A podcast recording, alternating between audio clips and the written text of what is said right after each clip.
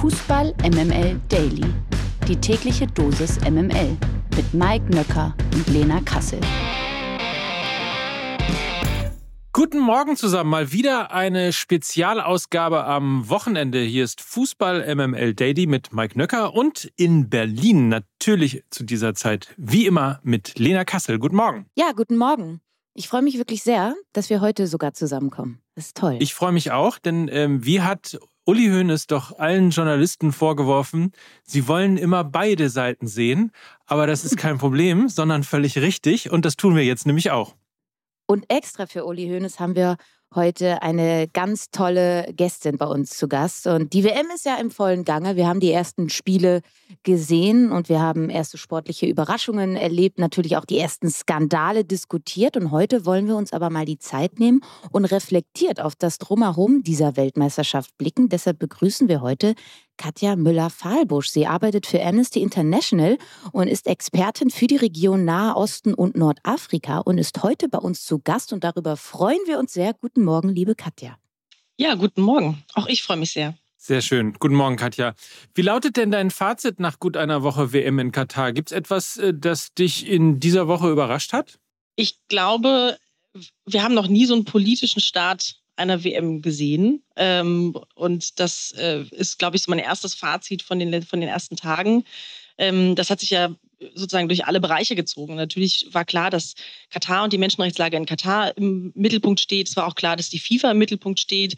Jetzt ist das Thema Iran und iranische Fußballnationalmannschaft noch dazugekommen. Also das war wirklich ein politischer, ähm, ja, politischer Start einer WM, wie wir ihn, glaube ich, noch nicht erlebt haben weiß ja, dass das Thema Iran dir auch sehr am Herzen liegt. Deswegen, wenn du es gerade schon mal angesprochen hast, kurz, und weil der ein oder andere äh, auch spekuliert hat, was möglicherweise an Repressalien oder Bestrafungen oder ähnlichem jetzt äh, die Nationalmannschaft des Iran erwartet, hast du ein Gefühl, was auf die Spieler jetzt zukommt, wenn sie das Turnier irgendwann verlassen werden?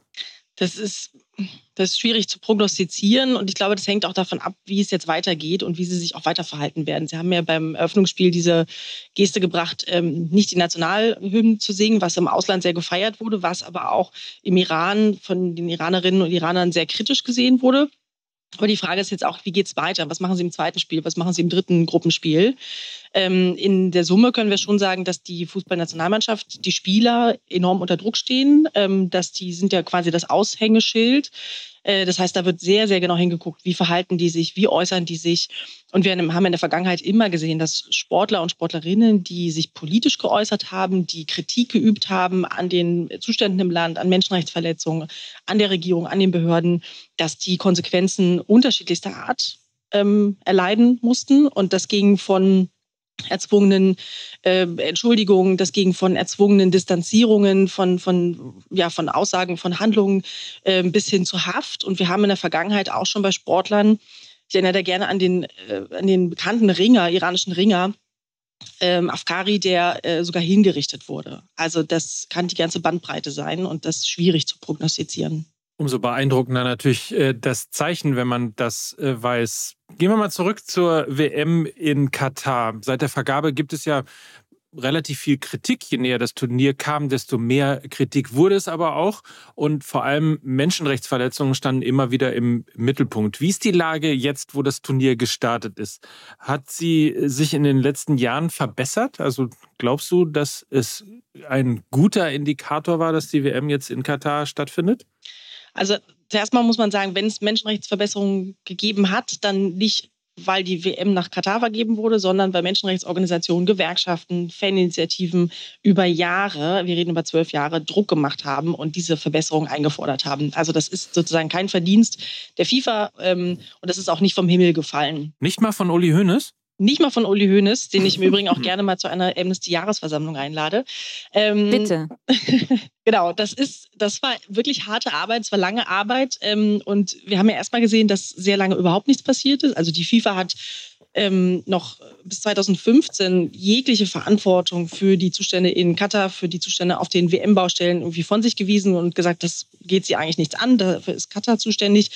Und Katar hat selber ja im Grunde genommen erst 2017 ähm, begonnen, sozusagen Reformen anzustoßen. Und dazu muss man auch sagen, dass Katar das auch nicht freiwillig getan hat, denn, sondern es gab eine Klage sozusagen, äh, die anhängig war vor der Internationalen Arbeitsorganisation wegen Zwangsarbeit. Und um das abzuwenden, hat Katar sich mit der Internationalen Arbeitsorganisation geeinigt, hat sich bereit erklärt, ähm, Büro zu eröffnen, hat ein Abkommen mit der, mit der ILO geschlossen und sich zu Reformen äh, sozusagen verpflichtet. Und die wurden dann 2018 sozusagen sukzessive umgesetzt. Und die sind in der Summe, wenn man sich das auf dem Papier anguckt, ist das sehr beeindruckend. In der Praxis ist die Bilanz ähm, sehr gemischt, würde ich sagen. Du hast die ILO schon angesprochen. Für alle da draußen, die ILO ist ja die Arbeitsorganisation der Vereinten Nationen. Sie haben eine Zusammenarbeit mit Katar. Was mich daran so ein bisschen stört, ist, dass ja auch Geld fließt von Katar äh, zur ILO. Ich glaube, wir befinden uns da in einer Range von 25 Millionen Euro. Und sie, äh, also die FIFA und auch Katar verweisen immer wieder auf die Zusammenarbeit mit der ILO und sagen, hey, hier, sie attestieren uns doch Verbesserungen. Wie siehst du das? Mir stößt das ein bisschen sauer auf, muss ich ehrlich sagen. Man muss dazu wissen, dass das durchaus üblich ist. Also dass die ILO-Büros in den, in den Ländern immer von den jeweiligen Ländern mitfinanziert werden. Also das ist jetzt nicht Katar-spezifisch. Ähm, mhm. die Summe von 25 Millionen, das ist schon, würde ich sagen, eine stattliche Summe. Ähm, aber es ist jetzt nichts, was wir nicht aus anderen Ländern auch kennen. Ähm, und die ILO hat sicherlich, seitdem sie in Katar war oder Katar ist, sozusagen auch unterschiedlich sich positioniert. Wir haben Zeiten gesehen, da war die, die ILO sicherlich ein sehr, sehr unkritischer Akteur. Ähm, zuletzt würde ich sagen, haben wir durchaus auch ein gemischteres, also ne, gab es eine gemischtere Bilanz, wo auch die internationale Arbeitsorganisation äh, zwar Fortschritte benannt hat, aber auch klar Defizit, Defizite benannt hat. Du hast die Verbesserungen schon angesprochen und ich fand das einen sehr, sehr wichtigen Aspekt von dir zu sagen, dass die Verbesserungen nicht durch die FIFA oder durch sportliche Akteure eingetreten sind, sondern eben durch zahlreiche NGOs, die mit lautem Protest überhaupt erst auf die Missstände aufmerksam gemacht haben. Also ich glaube, das müssen wir an dieser Stelle nochmal ganz, ganz deutlich sagen.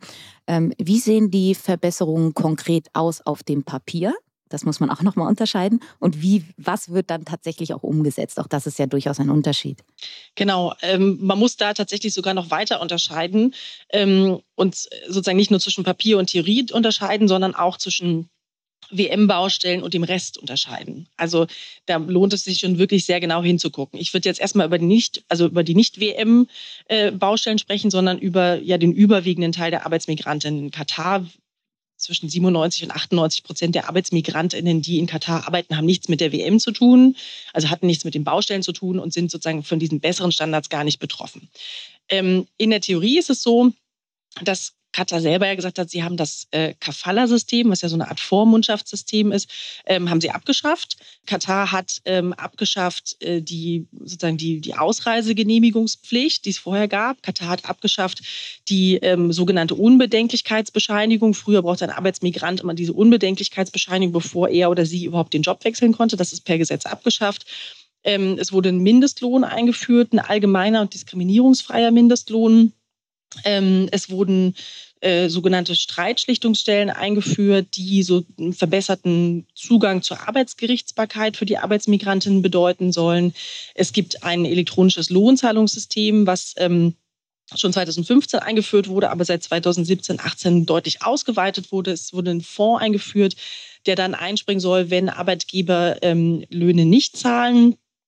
Es wurden Hitzeschutzmaßnahmen verbessert. Also sozusagen die Liste auf dem Papier, die ist sehr beeindruckend. Ähm, und das ist auch was, was wir in anderen Ländern der Region eben nicht kennen. Das muss man schon auch dazu sagen. Dieses Kafala-System gibt es ja nicht nur in Katar, das gibt es eben auch in Saudi-Arabien, das gibt es in Bahrain, das gibt es äh, im Oman, äh, das gibt es auch in Ländern wie in Jordanien oder im Libanon. Also das ist in den ganzen Golfstaaten, aber auch Teilen des Nahen Ostens ähm, verbreitet. Und Katar ist das einzige Land, was dieses sehr, sehr umfassende Reformprogramm angestoßen hat und auch in Gesetze gegossen hat.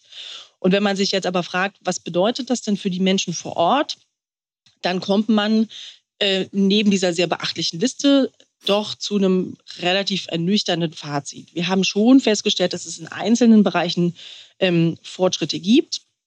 Die Tatsache beispielsweise, dass es den, ähm, dass es den Mindestlohn gibt, der, der sozusagen diskriminierungsfrei ist, das ist ein Riesenfortschritt weil vorher tatsächlich sozusagen auch Diskriminierung in Lohnzahlung äh, nach Herkunft, nach Hautfarbe ähm, erfolgt ist. Das ist sozusagen ähm, abgeschafft und es gibt auch Arbeiter, die tatsächlich davon profitieren. Ähm, die verbesserten Hitzeschutzmaßnahmen, das sind ähm, Dinge, von denen durchaus Arbeiter profitieren. Aber wir dokumentieren eben immer wieder Fälle, wo diese Regeln missachtet werden. Die ähm, Ausreise aus dem Land, also dass Arbeitsmigrantinnen selbstständig, das klingt für uns so banal, ne? aber dass Arbeitsmigrantinnen selbstständig sagen können, ich möchte dieses Land verlassen, ich möchte zurückreisen, das ist deutlich verbessert, das ist einfacher geworden für Arbeitsmigrantinnen. Ähm, anders sieht es aus bei der anderen Schlüsselreform, würde ich sagen, nämlich die Möglichkeit, selbstständig den Job zu wechseln. Da ist die Situation äh, ziemlich verheerend. Katar selber sagt ja immer, seitdem diese Reform angestoßen wurde, haben schon über 330.000 Menschen den Job wechseln können. Und das ist natürlich gut. Das sind 330.000 mehr als vorher. Aber wir haben immer wieder Berichte, dass Arbeitsmigrantinnen ähm, das nicht erlaubt wird, sei es, es wird vom Ministerium abgelehnt, sei es, die Arbeitgeber setzen die Arbeitsmigrantinnen enorm unter Druck. Ähm, die trauen sich teilweise nicht mal sozusagen diesen Wechselwunsch überhaupt zu äußern. Ähm, sie werden teilweise angezeigt wegen sogenannten Davonlaufens, also wenn sie sich vom Arbeitsplatz entfernen. Das ist sozusagen ein Straftatbestand nach katarischem Recht. Das nutzen Arbeitgeber immer noch um Arbeitsmigrantinnen zu sanktionieren. Und wir sehen auch immer noch, dass zum Beispiel Visa von den Arbeitgebern einfach gecancelt werden, was dann die Leute in die äh, Illegalität in Anführungsstrichen äh, treibt und bedeutet, dass die in Haft kommen können oder des Landes verwiesen werden können. Also eine sehr gemischte Bilanz wenn du, jetzt hast du die ganzen äh, Verbesserungen ja schon angesprochen, hast aber auch gesagt, dass die Menschenrechtssituation oder zum Beispiel das Kafala-System jetzt kein einzigartiges Phänomen aus Katar ist und doch kann man ja sagen, äh, oder glaubst du, dass zum Beispiel auch durch so Kooperationen wie zwischen dem FC Bayern München und äh, Qatar Airways, dass zumindest dadurch der Fokus und die Weltöffentlichkeit und die Aufmerksamkeit ähm, größer äh, oder mehr auf Katar liegt als zum Beispiel auf dem Oman, wo es jetzt eben keine Verflechtungen mit ähm, europäischen ähm, großen Vereinen gibt. Also glaubst du schon, und das ist ja auch immer das, was Uli Hoeneß nach außen propagiert, ähm, dadurch, dass wir da Trainingslager abhalten, damit die Öffentlichkeit auch auf Katar gerichtet ist, schaffen wir es schon, dort Verbesserungen äh, vor Ort zu äh, kreieren? Oder glaubst du, das ist nur eine Argumentationslinie, die er sich da so zurechtgelegt hat, um eben die Partnerschaft mit Katar zu verteidigen? Also die Öffentlichkeit kann helfen. Das sehen wir jetzt ja im, im Zuge ähm, der WM und auch im Zuge der WM-Berichterstattung die es, glaube ich, in dieser Form so noch nie gegeben hat. Ähm, dass man so viel auf Menschenrechtsfragen schaut im, im Zusammenhang mit einer WM hat es vorher noch nicht gegeben. Das heißt, Aufmerksamkeit und Sichtbarkeit kann helfen, um, um, um, ja, um diese Themen ins Zentrum zu rücken. Das ist aber kein Selbstläufer. Also das heißt, nur weil der FC Bayern München nach Katar ins Trainingslager fährt, gibt es keine Aufmerksamkeit für Menschenrechte, sondern die muss man dann schon aber sehr aktiv herstellen. Und das haben wir ja beim FC Bayern München ähm, leider nicht gesehen. Das heißt, alleine der Abschluss eines Sponsoringsvertrages oder das Abhalten von Trainingslagern ist keine Maßnahme, die Öffentlichkeit für Menschenrechtsverletzungen herstellt. Im Gegenteil, wenn man wenn man Trainingslager in menschenrechtlich problematischen, sage ich jetzt mal, Kontexten wie durchführt oder wenn man äh, Sponsoring-Verträge abschließt mit äh, Unternehmen, wo zumindest man begründet mutmaßen kann, dass es Menschenrechtsverletzungen auch in diesem Unternehmen gibt, dann muss man eben hingucken und dann muss man diese Öffentlichkeit schaffen und dann muss man nachfragen und dann muss man sich Fakten einholen und dann kann es sicherlich auch einen Beitrag leisten. Einfach so passiert das nicht. Kommen wir nochmal ähm, zu den Arbeitsmigrantinnen und Migranten. Ähm, da ist ja relativ viel geredet worden, auch im Zuge der Bauarbeiten, ähm, die WM-Stadien, die Menschen, die dort ums Leben gekommen sind und ähnliches. Bevor wir dann nochmal über Zahlen und ähnliches sprechen, du hast das Kafala-System oder das abgeschaffte, vermeintlich abgeschaffte Kafala-System eben gerade angesprochen. Genau verbirgt sich darin, wie kann ich mir das vorstellen? Moderne Sklaverei? Ist das, ich, ich, ich kann mir leisten, über Menschen zu bestimmen, die dann für mich arbeiten? Also wir von Amnesty benutzen ja den Begriff ähm, der Sklaverei nicht und auch nicht der modernen Sklaverei. Aber äh, von der Sache her muss man schon sagen, dass dieses Kafala-System eben eins ist, was ein enormes Machtgefälle festschreibt. Das ist, wie gesagt, so ein Vormundschaftssystem. Ähm, der Arbeitgeber ist der Vormund der Arbeitsmigrant oder die Arbeitsmigrantin ist ähm, das Mündel. Das ist in unserem Sprachgebrauch ein total altmodischer Begriff. Äh, wir verwenden den gar nicht, aber das ist sozusagen das, was zutrifft. Ähm, und diese, diese Arbeitsmigrantinnen ähm, sind an den Arbeitgeber gebunden. Das heißt, der Arbeitgeber sorgt für die Aufenthaltsgenehmigung. Er sorgt sozusagen dafür, dass der ähm, Arbeitsmigrant oder die Arbeitsmigrantin äh, sozusagen ne, den, den Flug bekommt. Die Unterkunft wird, wird in aller Regel gestellt. Das ist eine, eine extreme Bindung eines sozusagen von von, von Arbeitskräften an, an den Arbeitgeber. Und das erlaubt natürlich, ähm, enorme Formen von Missbrauch. Das ist nicht, also wir sagen nicht, dass, ähm, oder wir sehen auch nicht, dass jeder Arbeitsmigrant automatisch ausgebeutet wird und automatisch Opfer wird auch von, von Missbrauch. Aber dieses System, was den Arbeitgebern so eine enorme Machtfülle gibt, und das ist eben weiter, das besteht eben weiterhin, ähm, obwohl Katar sagt, dieses Kafala-System ist abgeschafft, sagen wir, es ist nicht abgeschafft, weil diese Machtfülle weiterhin genauso bei dem Arbeits Arbeitgeber liegt und weil der Arbeitmigra Arbeitsmigrant oder die Arbeitsmigrantin weiterhin abhängig ist, ähm, in einem extrem hohen Ausmaß von dem Arbeitgeber. Okay, also quasi äh, theoretisch abgeschafft, praktisch hm, geht so. Praktisch geht so, genau, weil ähm, also wir sagen, was, was wir würden es eher beschreiben als Reformen innerhalb des Kafala-Systems weil, wie gesagt, dieses strukturelle Machtungleichgewicht weiterhin besteht. Und weil wir insbesondere bei, bei dieser Schlüsselreform, ähm, nämlich die Möglichkeit, selbstständig und frei den Job zu wechseln, es weiterhin so viele Hürden gibt. Das ist eben, das muss, ne, muss, man, muss man verstehen. Die Möglichkeit, den Job zu wechseln, heißt eben, dass, dass Arbeitsmigrantinnen so eine Exit-Option haben. Also wenn sie missbraucht werden, wenn sie ausgebeutet werden, dann gehen sie eben einfach woanders hin. Und das würde dieses Machtungleichgewicht ähm, enorm ändern. Und das ist aber auch die Reform, die wirklich, wirklich nicht gut umgesetzt ist. Ähm, äh, wir sehen, dass diese Unbedenklichkeitsbescheinigungen, dass die zwar in der Theorie abgeschafft worden sind, dass es die in der Praxis weiterhin gibt. Die tauchen mittlerweile wieder offiziellen Stellenanzeigen auf. Arbeitsmigrantinnen sind gezwungen, teilweise, wenn sie den Job wechseln wollen, ähm, 1000 bis 4000 US-Dollar für so eine Unbedenklichkeitsbescheinigung ihres ehemaligen Arbeitgebers zu zahlen. Jetzt muss man sich überlegen, der Mindestlohn liegt bei umgerechnet 250 äh, US-Dollar. Äh, ist also völlig aussichtslos, dass Arbeitsmigranten Summen von 4000 äh, Dollar sozusagen aufbringen können, um diese Unbedenklichkeitsbescheinigung ähm, beizubringen. Das heißt, in, in, in weiten Teilen können die Arbeitsmigrantinnen nicht Missbrauch und Ausbeutung von ihrem Arbeitsgeber, Arbeitgeber entfliehen, weil sie den Job nicht wechseln können. Und damit besteht die Machtfülle weiterhin beim Arbeitgeber und damit ist weiterhin sozusagen dieses Abhängigkeitsverhältnis gegeben, was ja Tür und Tor öffnet ähm, jeder Form von Ausbeutung und Missbrauch. Habe ich dich eigentlich eben richtig verstanden, dass es äh, Unterschiede gibt oder gab bei den Arbeitsbedingungen für FIFA-Baustellen und bei normalen staatlichen Baustellen?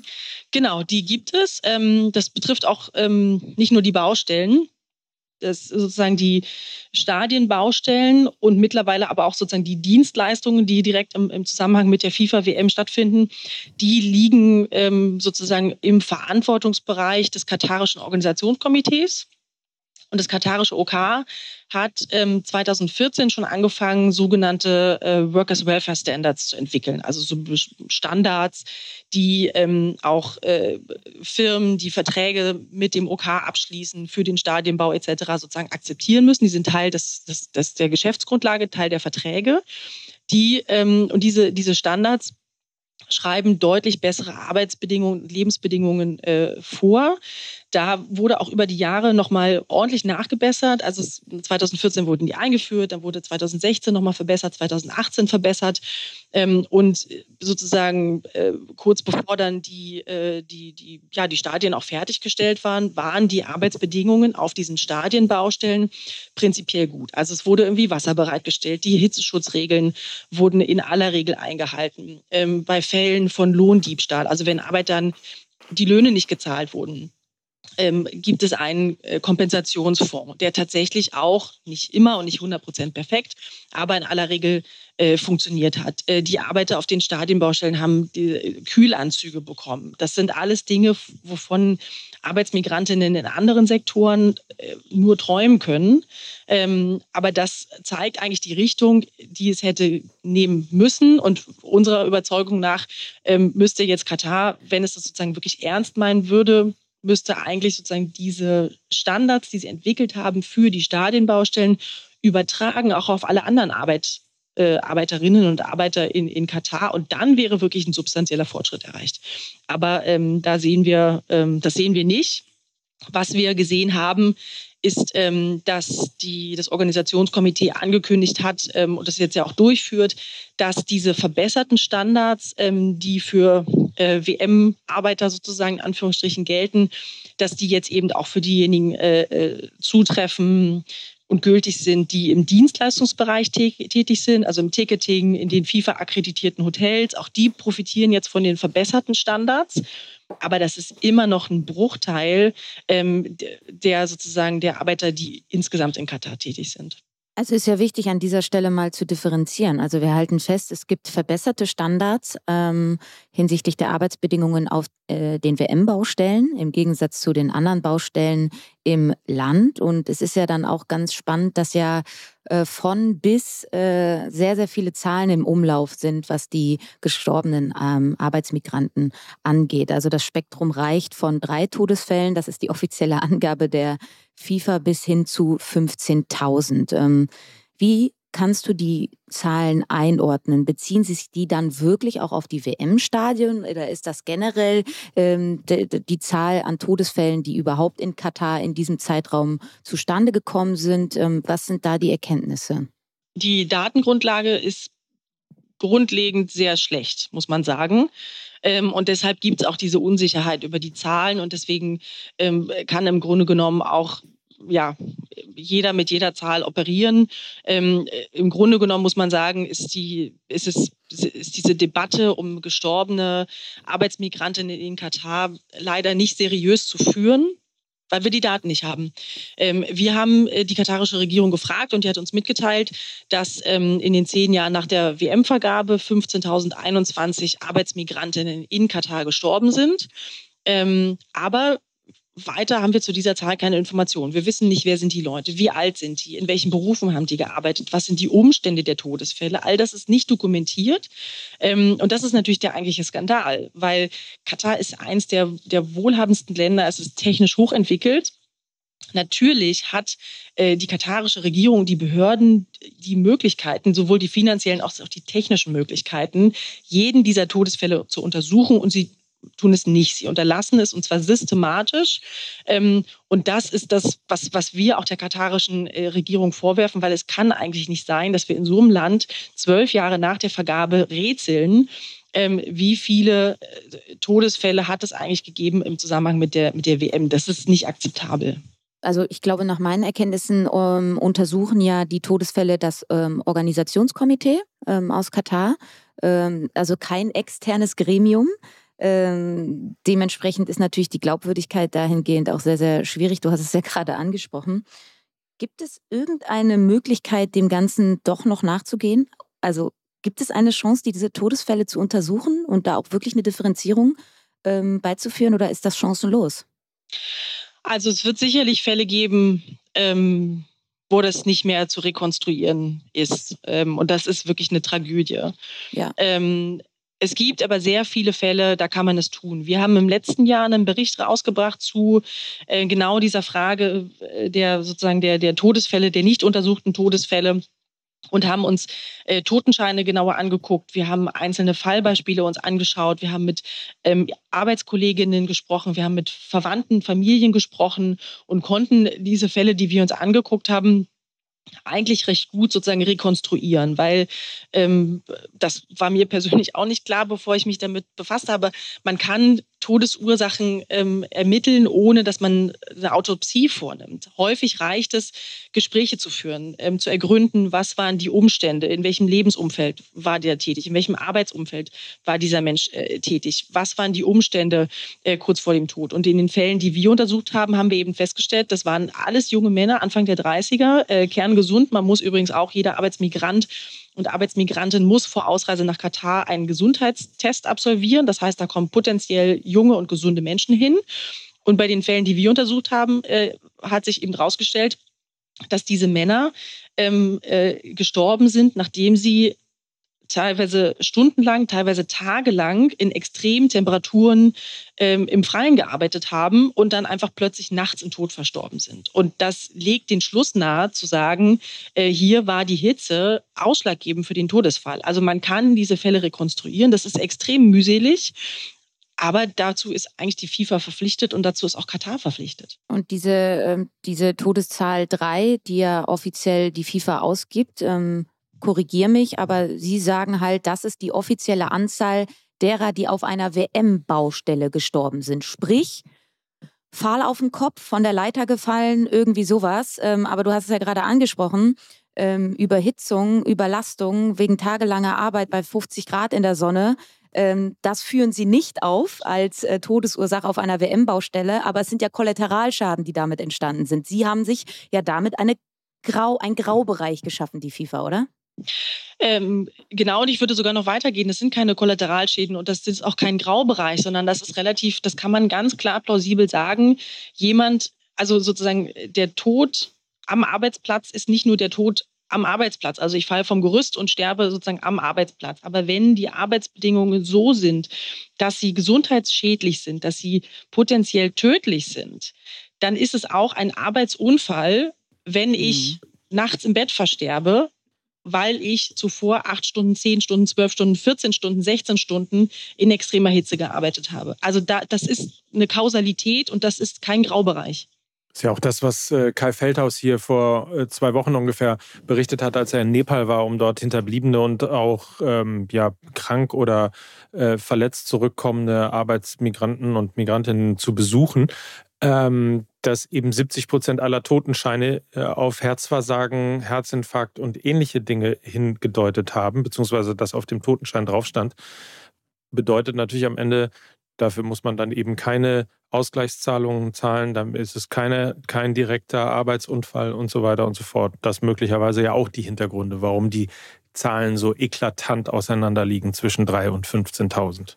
Genau, absolut. Also das, ähm, das sozusagen beraubt eben äh, den Hinterbliebenen, das beraubt die den, den, den Entschädigungszahlungen, die denen eigentlich zustehen. Und man muss sich da ja auch vergegenwärtigen, dass diese Familien häufig ähm, zum einen ihren Haupternährer verlieren und dass diese Familien häufig auch Kredite aufgenommen haben, um diese Menschen überhaupt nach, also ihre Angehörigen äh, nach Katar reisen lassen zu können, weil die horrende Vermittlungsgebühren zahlen. Das heißt, die sterben, der Ernährer äh, sozusagen äh, stirbt, ähm, die Familie ist verschuldet und es gibt kein Recht auf Entschädigung, weil die Todesfälle nicht untersucht werden. Und ähm, das geht ja darüber hinaus auch noch. Es ist ja nicht nur in Anführungsstrichen die Frage der Entschädigung, aber was wir Katar eben auch vorwerfen, ist, dass wenn Katar diese, diese Todesfälle systematisch untersuchen würde und feststellen würde, dass bestimmte Arbeitsbedingungen zum Beispiel potenziell tödlich sind, dass die gefährlich sind, dann ist Katar auch in der Pflicht, die Arbeitsbedingungen zu verändern.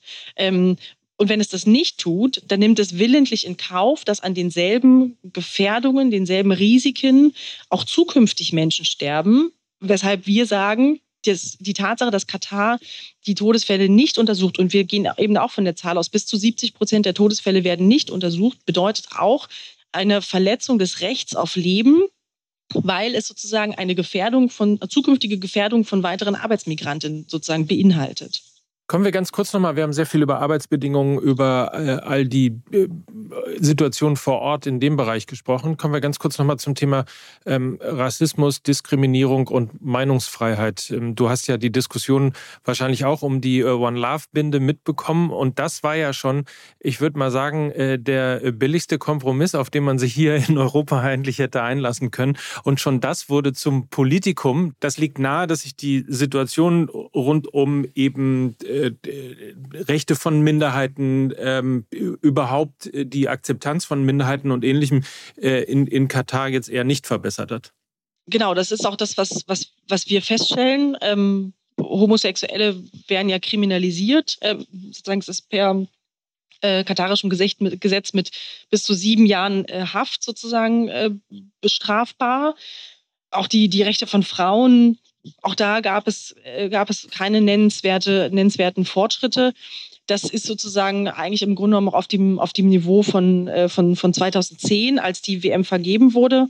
Ähm, Katar argumentiert ja häufig, wie im Übrigen auch andere Regierungen in der, in der Region, da mit einem Verweis auf, ähm, auf Tradition und auf Kultur dass man da eben sozusagen die Kultur, die katarische Kultur, die nahöstliche Kultur ähm, akzeptieren müsste. Und ähm, da argumentieren wir wirklich, äh, also wirklich äh, vehement und entschieden dagegen, weil das ist eben keine Frage von Kultur, das ist keine Frage von Tradition, das ist eine Frage von, äh, von, von, Rechten. Und da ähm, muss man von Menschenrechten. Und da muss man eben in der Debatte sehr, sehr genau sein, ähm, dass da nicht Dinge durcheinander gehen. Ähm, wenn es beispielsweise darum geht, dass man kein Bier in der Öffentlichkeit trinkt, dann kann man sagen, das ist eine Frage von Kultur. Wenn es aber darum geht, dass Menschen aufgrund ihrer sexuellen Orientierung diskriminiert, kriminalisiert werden, äh, Human Rights Watch hat äh, neulich einen sehr, sehr eindrücklichen Bericht veröffentlicht, ähm, wo Menschen sprechen, die aufgrund ihrer sexuellen Orientierung willkürlich verhaftet wurden, gefoltert wurden, misshandelt wurden, das ist keine Frage von Kultur, das ist eine Frage von Menschenrechten und das ist eine fundamentale Verletzung von Menschenrechten und da hat sich nichts getan. Es ist ja eine, eine sehr, sehr spannende Debatte, die ich auch schon führen durfte in einer Runde mit Marcel Reif, wo ich genau das aufgeführt habe, dass die Freiheit zu lieben kein Kulturgut ist, sondern ein Menschenrecht und Menschenrechte sind eben universell. Daraufhin entgegnete er mir äh, mit der Antwort, naja, wenn wir so äh, denken, dann äh, wird die WM äh, in Zukunft nur noch in drei, vier Ländern stattfinden können. Da muss man ein bisschen pragmatischer sein. Schön, das auch im Zusammenhang mit Menschenrechten zu sagen. Lass uns dann dahingehend nochmal auf die Doppel-WM-Vergabe 2010 an Russland und Katar blicken. Ähm, siehst du das ähnlich? Siehst du das ähnlich, dass wenn man nur noch darauf achtet, die WM an durchliberalisierte und durchweg demokratische Länder zu vergeben, dass dann irgendwann nicht mehr viele Länder übrig bleiben? Oder glaubst du, das stimmt nicht? Das ist jetzt schwierig zu, äh, zu beantworten, wer, wer dann noch übrig bleibt, wer sich auch bewirbt. Ähm, wir sehen ja, dass Sportgroßveranstaltungen in vielen Ländern auch gar nicht mehr so beliebt sind. Ähm, also dass sozusagen die Gesellschaften das gar nicht unbedingt mehr, mehr wollen, auch in vielen demokratischen Staaten. Ähm, ja, die Frage ist, wer, wer wirft dann eigentlich überhaupt noch, das ist auch die Frage insgesamt, wer wirft überhaupt noch seinen Hut in den Ring äh, für, für diese Art von, von Veranstaltung? Aber das kann ja nicht das Argument sein. Grüße aus Hamburg in diesem Zusammenhang. Grüße aus Hamburg. Hallo Olympia.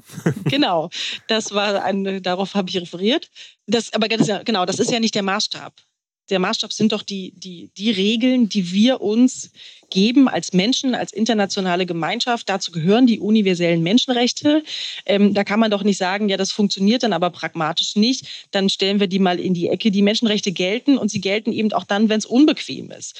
Und wir sagen auch nicht, ähm, wir würden auch nicht sagen, dass ähm, nur diejenigen Länder, die keinerlei Menschenrechtsverletzungen haben, eine WM oder Olympische Spiele oder sonstiges austragen dürften, dann dürften sie nämlich nirgendwo stattfinden, auch nicht in Deutschland, auch nicht in Frankreich, auch nicht in Großbritannien. Ähm, in jedem Land dokumentieren wir, wir bringen jedes Jahr einen großen Bericht raus, der äh, Jahresbericht, da sind äh, mittlerweile, glaube ich, 160 Länder drin, ähm, auch Deutschland mit einem großen Kapitel. Natürlich haben auch wir Menschenrechtsverletzungen und das ist überhaupt nicht, das ist überhaupt nicht die Maßgabe zu sagen, nur wer bei 0 Prozent oder bei 100 Prozent ist, darf sowas ähm, ausführen. Aber es muss doch gewisse Standards geben. Ähm, es muss auch in der Vergabe überhaupt erstmal eine Rolle spielen? Welche menschenrechtlichen Risiken gibt es mit so einer Vergabeentscheidung und was kann da auch dagegen gesetzt werden? Also die FIFA ist doch ein starker Player. Die FIFA hat doch mit der Vergabe einer WM auch die Möglichkeit zu sagen, äh, wir erwarten in diesen und jenen Bereichen Verbesserungen. Und wir setzen uns hier Zielvorgaben. Und wenn die nicht eingehalten werden, dann gibt es eben auch Sanktionen.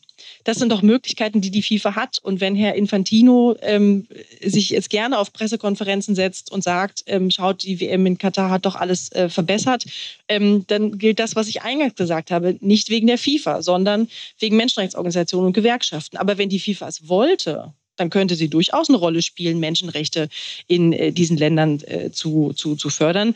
Sie muss es nur wollen und bislang sehen wir diesen politischen Willen nicht. Ähm, die Petition ähm, Pay Up FIFA, habt ihr da eigentlich auch eine Reaktion von der FIFA bekommen, also auf die Forderung? Ähm, diese äh, Forderung, diese Entschädigungsforderung, die haben wir ja schon im Mai erhoben. Das heißt, das ist jetzt schon eine Weile her. Wir haben das sechs Monate vor WM-Start getan und seitdem prüft man in der FIFA. Man prüft also offenkundig sehr lange und sehr mhm. Ausgiebig. Und man äh, sozusagen die letzte Äußerung war, man würde es nicht vollkommen ausschließen. Das ist natürlich ziemlich ernüchternd. Das kann man gar nicht anders sagen, ähm, weil völlig klar ist, dass die FIFA, wenn sie den politischen Willen hätte, hätte sie auch das Geld, sie hätte die Ressourcen, sie hätte die Kapazitäten, sich für so, einen Mechanismus einzusetzen. Ähm, dass es so lange dauert, überhaupt eine substanzielle Antwort von der FIFA zu bekommen, das ist, ähm, das ist wirklich ähm, ernüchternd. Wenn das Kalkül war, dass wir nach der WM ähm, aufhören, dann äh, kann ich schon mal ankündigen, dass dieses Kalkül nicht aufgegangen ist. Wer, diese Petition bleibt, die bleibt weiter offen, sie läuft. Ähm, wir werden dafür auch weiter mobilisieren, ähm, weil wir die FIFA damit nicht einfach sozusagen davonkommen lassen wollen. Gibt es eigentlich eine Zusammenarbeit zwischen Amnesty International und FIFA oder seid ihr wirklich die, also haben die euch mal proaktiv mal angeschrieben und haben gesagt, hey, lass uns mal zusammenarbeiten, ähm, damit so ein Desaster wie Katar äh, nicht mehr passiert? Oder seid ihr sozusagen die Nervigen, die immer an die Tür klopfen und sagen, Leute, so geht das hier nicht? Also Zusammenarbeit würde ich das äh, nicht bezeichnen. Es gibt äh, Gespräche, mal mehr, mal weniger regelmäßig, aber ja, es gibt einen Austausch, insbesondere natürlich über die Entschädigungsforderung. Ähm, aber eine Zusammenarbeit ist es nicht. Es gibt äh, punktuell oder es gab punktuell in der Vergangenheit äh, schon Anlässe, wo die FIFA auch den, den Austausch mit, äh, mit Menschenrechtsorganisationen äh, gesucht hat. Zum Beispiel als die, der Vergabeprozess für die WM 2026 reformiert wurde. Da wurden Menschenrechtsorganisationen, auch Human Rights Watch und so, wurden gefragt, ähm, Input zu geben. Ähm, sehr häufig hat sich daraus aber nicht, ähm, würde ich mal sagen, längerer und äh, tiefergehender Konsultationsprozess entwickelt. Ich möchte es mal so formulieren. Ähm, das fällt vielleicht ein bisschen unterm äh, Tisch, weil wir es ja an der einen oder anderen Stelle hier ja auch schon gefordert haben, Mike, äh, endlich mal ein Wertekanon, anhand dessen man eine WM-Vergabe ausrichtet. Aber 2018 ähm, ist es ja tatsächlich so gekommen, dass äh, in einer der fünf Grundsätze für diesen Vergabeprozess ja Menschenrechte aufgenommen wurden. Ähm, weißt du da mehr drüber, Katja? Genau, das äh, Menschenrechte wurden in diesem Vergabeprozess äh, festgeschrieben. Die Austragungsorte sind ja auch verpflichtet, regelmäßig sozusagen so Statusberichte zu schreiben, ähm, menschenrechtliche Risiken zu prüfen, auch darzulegen, welche Maßnahmen sie ergreifen, um dem entgegenzuwirken. Ich glaube, jetzt im Sommer war sozusagen die letzte, war die, die, die jüngste Runde, dass diese Berichte auch veröffentlicht wurden. Ähm, das ist schon ein, das ist schon äh, ein Novum und das, das ist auch, das geht auf jeden Fall in eine, in eine gute Richtung. Ähm, was, was so ein bisschen, was ziemlich erschütternd ist, ähm, wenn man dann aber so die Gleichzeitigkeit sieht ne, von diesem reformierten Vergabeprozess ähm, äh, und auch Vorbereitungsprozess jetzt der WM 2026, wo Menschenrechte festgeschrieben sind. Und dann hat man aber äh, gleichzeitig im letzten Jahr war es, glaube ich, ja die Club-WM. Mhm äh, in die Vereinigten Arabischen Emirate vergeben. Äh, und da kann ich mir wirklich nicht vorstellen, wie es da eine menschenrechtliche Risikoprüfung gegeben hat. Und diese Gleichzeitigkeit zu sehen, bei dem einen Prozess wird versucht, das auch anzuwenden. Beim nächsten ist es dann schon wieder völlig egal. Das ist schon ziemlich ernüchternd und das ja, wirft schon ziemlich viele Fragezeichen auf. Ich weiß nicht, ob es vielleicht eine utopische Vorstellung von mir ist, aber ich habe mich im Zuge dieser ganzen Vergabe auch gefragt, was kann man tun, wie kann man die FIFA reformieren, wie kann man diesen WM-Vergabeprozess reformieren. Ähm, ich habe einfach mal den Vorschlag eines externen Gremiums gemacht, was aus Gewerkschaftlern besteht, was aus Menschenrechtsorganisationen besteht, die sozusagen als eine Art Aufsichtsrat ähm, den Vergabeprozess der FIFA bestätigen müssen oder eben nicht.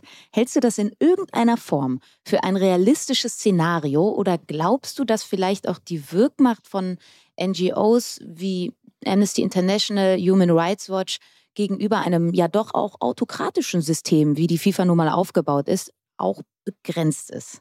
Also das ist eine Frage, da würde ich euch empfehlen, stellt die doch mal der FIFA und da würde mich auch die Antwort interessieren. Es gab ja schon mal bei der FIFA so ein, ähm, äh, so ein beratendes Gremium, einen ähm, menschenrechtlichen Beirat, ähm, der wurde dann sozusagen wieder aufgelöst. Das war eine, aus unserer Sicht eine sehr gute Maßnahme. Ähm, die haben auch deutlich Kritik geübt an, an vielen Punkten. Ähm, und es ist total bedauerlich äh, und auch wieder kein gutes Zeichen, dass diese, dieser, dieser Beirat sozusagen aufgelöst wurde und auch nicht wieder reaktiviert wurde, obwohl viele ähm, das verlangt haben. Und wenn man wenn man es ernst meint mit Transparenz, wenn man es ernst meint ähm, mit Glaubwürdigkeit, wenn man es ernst meint mit, mit, mit strukturellem Wandel und institutionellem Wandel, dann muss die FIFA eigentlich diesen Weg gehen, ähm, sich öffnen und unabhängige Experten reinholen, die das äh, evaluieren, ob der Wunsch da ist, der Wille da ist. Wie gesagt, da interessiert mich gerne die Antwort, die ihr von der FIFA bekommt. Was können die Fans, was können nationale Verbände, was können NGOs tun, damit so eine, und so ist es ja plakativ jetzt in den Medien auch kolportiert worden, eine WM der Schande wie in äh, Katar nicht mehr passiert? Was können wir tun? Also ich würde sagen, weitermachen wie bisher.